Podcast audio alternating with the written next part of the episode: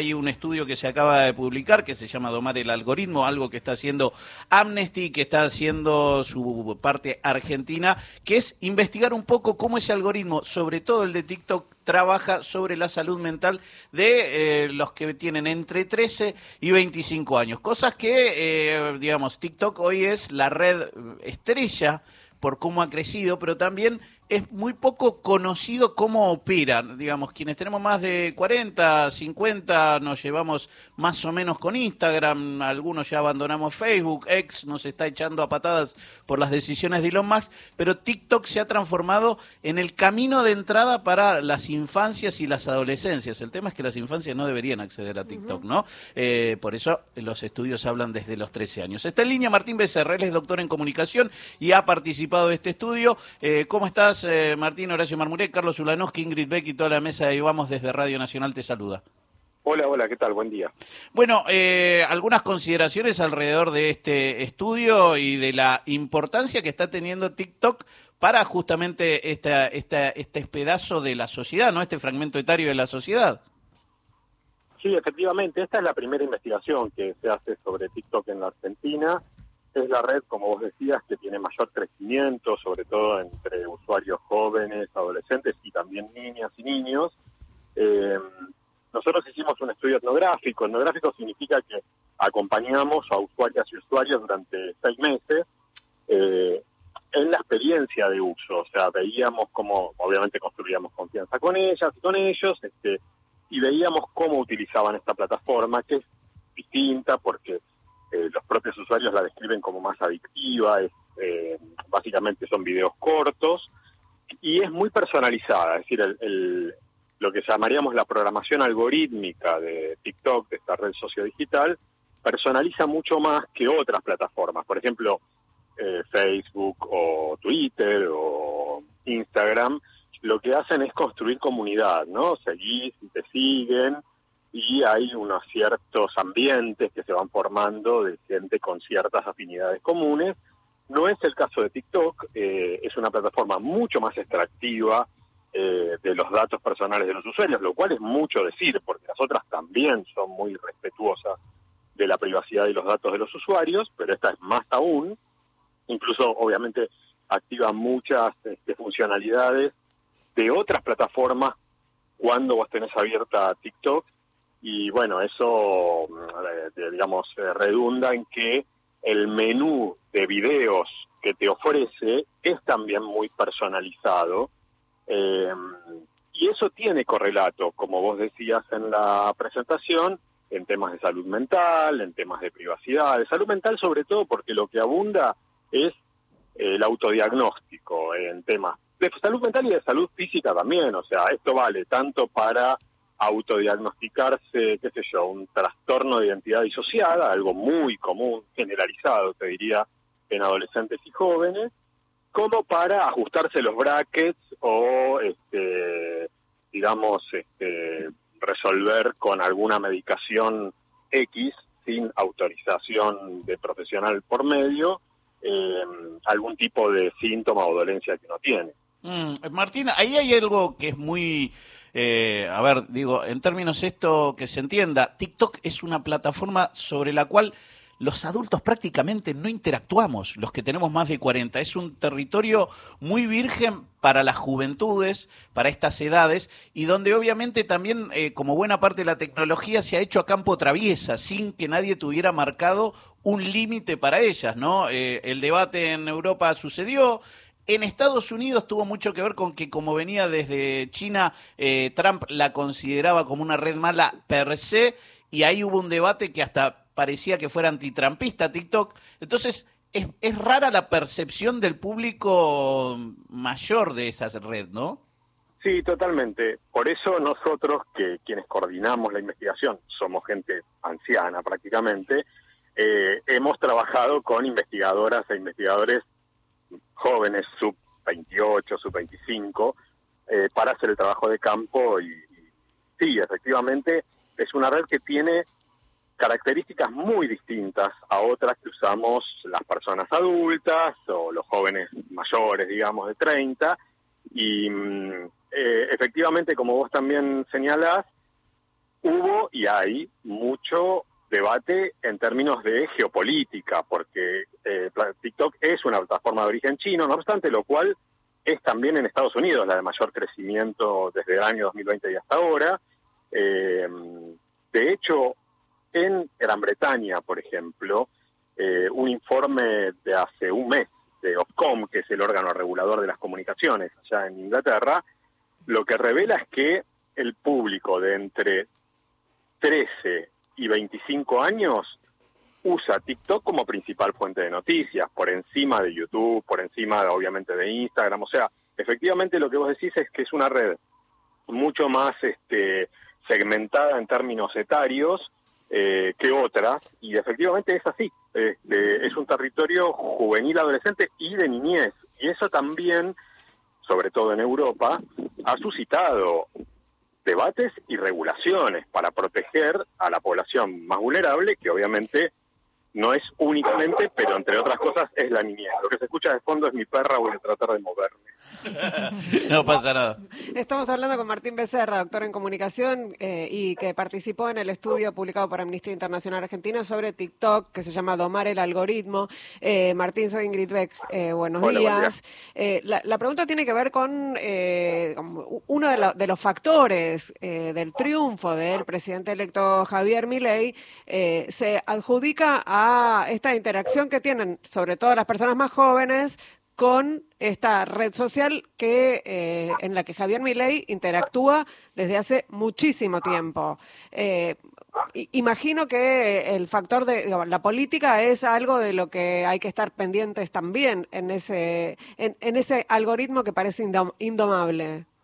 Sí, sí, es así. Nosotros el trabajo lo hicimos en el primer semestre de este año 2023, cuando la agenda política todavía no estaba tan caliente en términos electorales como lo que obviamente eh, como a partir de las pasos en adelante, ¿no? Entonces, lo que registrábamos es mucha incomodidad de eh, las usuarias y usuarios jóvenes en relación a tocar temas de contenidos políticos. Mirá que tocaban temas que uno diría son mucho más íntimos, pero los temas político partidarios le esquivaban completamente, eran muy incómodos, había que remontar después la conversación cuando tocábamos esas mm. cuestiones, eh, lo cual yo no sé si incluso en términos ya más de interpretación no es un indicio de lo que vino después, en el sentido de eh, cierta cerrazón a dar este, opiniones porque consideran que es un, un tema, una temática, una agenda como muy ensuciada, vamos a llamarlo. Sí, o cierta normalización, ¿no? De, esos contenidos, incluidos En, otros. Sí, sí, efectivamente. Pero es cierto que en el primer semestre de este año, temas electorales, de agenda electoral, no eran fuertes, aunque sí eran fuertes, por ejemplo, los influencers libertarios. Claro. Sí, eh, que convergen, digamos, ¿no? En la candidatura de Milei. Milei capitaliza una tarea. Es cierto que Milei está antes que otros eh, políticos profesionales en, en TikTok, aunque, por ejemplo, Patricia Bullrich, su cuenta era pre, la creación de su cuenta era previa y tenía muchos menos seguidores, eh, mm. le había dado menos importancia, evidentemente, en su comunicación a TikTok. Y yo creo que el, el, gran éxito en términos de comunicación del propio Milei o de su candidatura fue capitalizar una gran cantidad de influencers, de cuentas muy masivas en TikTok y en YouTube, sobre todo, eh, que eran anti-vacunas, anti-feministas, anti-derechos sociolaborales, anti-ambientalistas, eh, algunos todo esto junto, otros eh, temáticamente separados, y mi ley lo capitalizó. Martina, acá tengo a Cecilia Iwan que quería hacerte una consulta. Martín, muchos de los testimonios que ustedes obtuvieron dieron cuenta de la incorporación a la vida cotidiana de prácticas y consejos que recomiendan en TikTok, por ejemplo, referidos a las dietas, a mm, consejos de belleza y de salud. Y sacaron junto con Amnistía una guía para las familias, ¿no? ¿Cuáles son los principales puntos para aconsejar a las familias para contener a los chicos frente a este contenido que puede llegar a ser peligroso?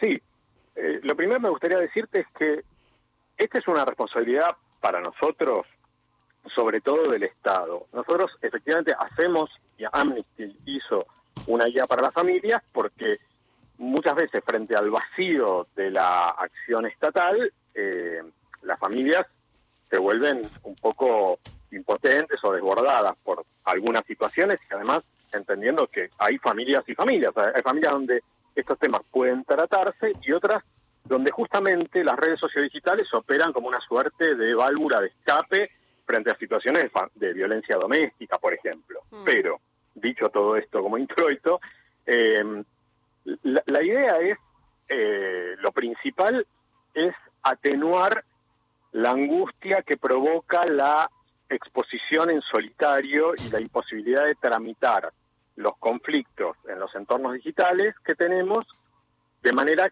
que no sea en solitario. Por lo tanto, la primera ayuda que tiene que brindar una familia o, un amigo, ¿no es cierto? O, alguien, digamos, que, del entorno social de, una persona que ves que está autodiagnosticándose, que se está o que pasa muchísimas horas al día, etcétera.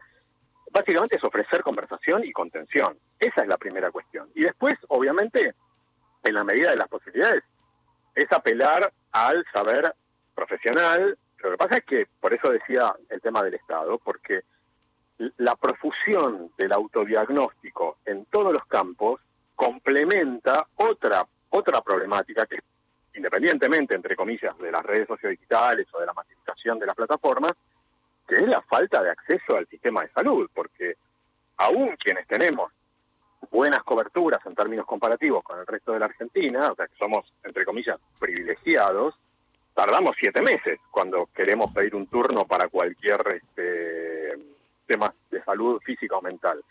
Imaginémonos quienes están afuera completamente de las coberturas de las obras sociales, la problemática que tienen frente a eh, la, velocidad con la que pueden realizar un, autodiagnóstico, por supuesto, sin ningún tipo de mediación o de autoridad este, en el tema.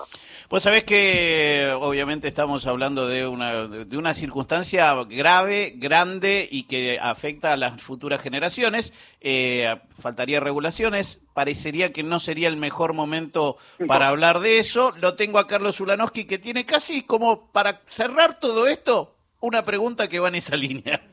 Hola Martín. Hola, ¿cómo vas, Carlos? Algunos políticos como Hernán Lombardi están agitando su propio TikTok, pero en este caso es el TikTok del reloj político.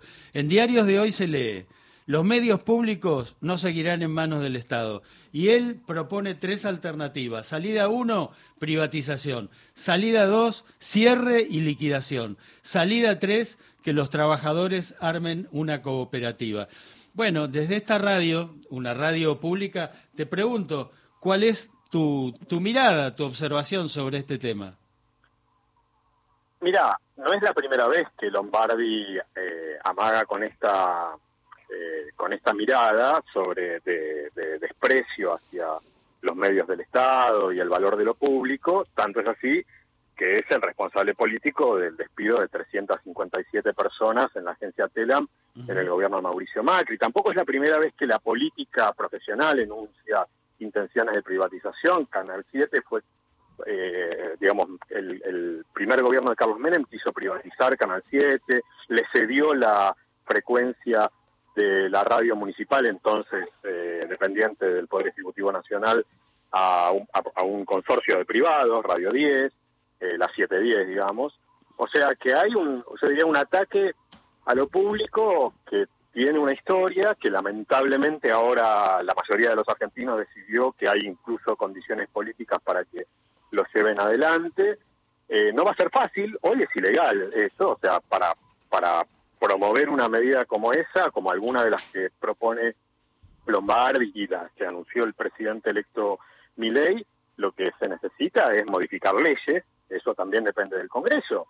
Eh, y por lo tanto, supongo, quiero creer que no es sencillo construir consensos en torno a esta retirada de lo público, sobre todo por lo que ustedes saben mejor que yo, que es que, por ejemplo, Radio Nacional, por ejemplo, Encuentro como canal cultural, o ni hablar de la agencia TELAM, son la única conexión informativa que tiene un territorio tan vasto como la Argentina, o porque tienen exploración de eh, formatos que el mercado no provee, como por ejemplo programación infantil sin anuncios comerciales o una radio clásica que no, no existe, no existiría radio clásica si no fuera porque el Estado invierte en ella.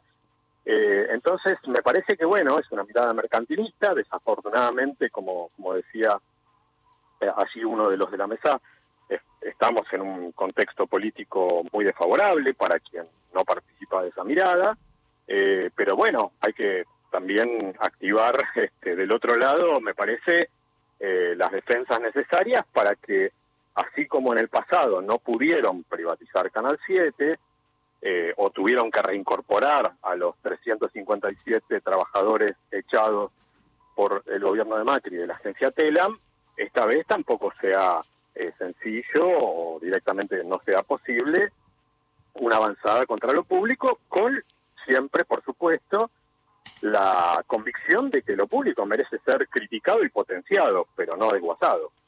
Muchas gracias. ¿eh? Martín Becerra es doctor en comunicación. El estudio por el cual hablamos fue este Domar el algoritmo, desafíos para la salud mental y privacidad en el uso de TikTok Argentina. Gracias Martín por este rato con Ahí Vamos en Radio Nacional. Gracias a ustedes. Adiós. Noticias con las disculpas del caso.